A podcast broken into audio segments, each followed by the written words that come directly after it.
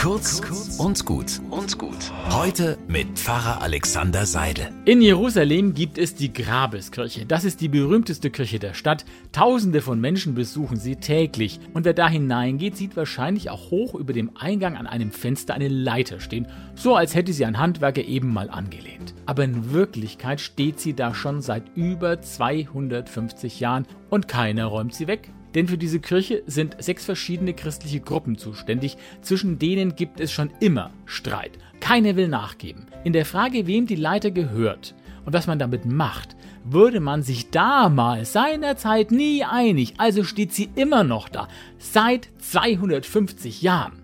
Und jetzt sagt nicht, die spinnen doch. Wir Franken sind manchmal genauso bekloppt, wo zwischen Nachbarn oder in Familien nichts mehr vorwärts oder rückwärts geht, weil jeder auf Stur stellt und keiner sein Gesicht verlieren will. Mensch, Leute, fasst euch ein Herz, springt mal über euren Schatten, über euren Stolz und über euer Gekränktsein und sucht nach Lösungen. Keiner von uns hat 250 Jahre Zeit zum Bockigsein. Das Leben ist zu kurz und zu wertvoll, um es mit sturem Stillstand zu vergeuden.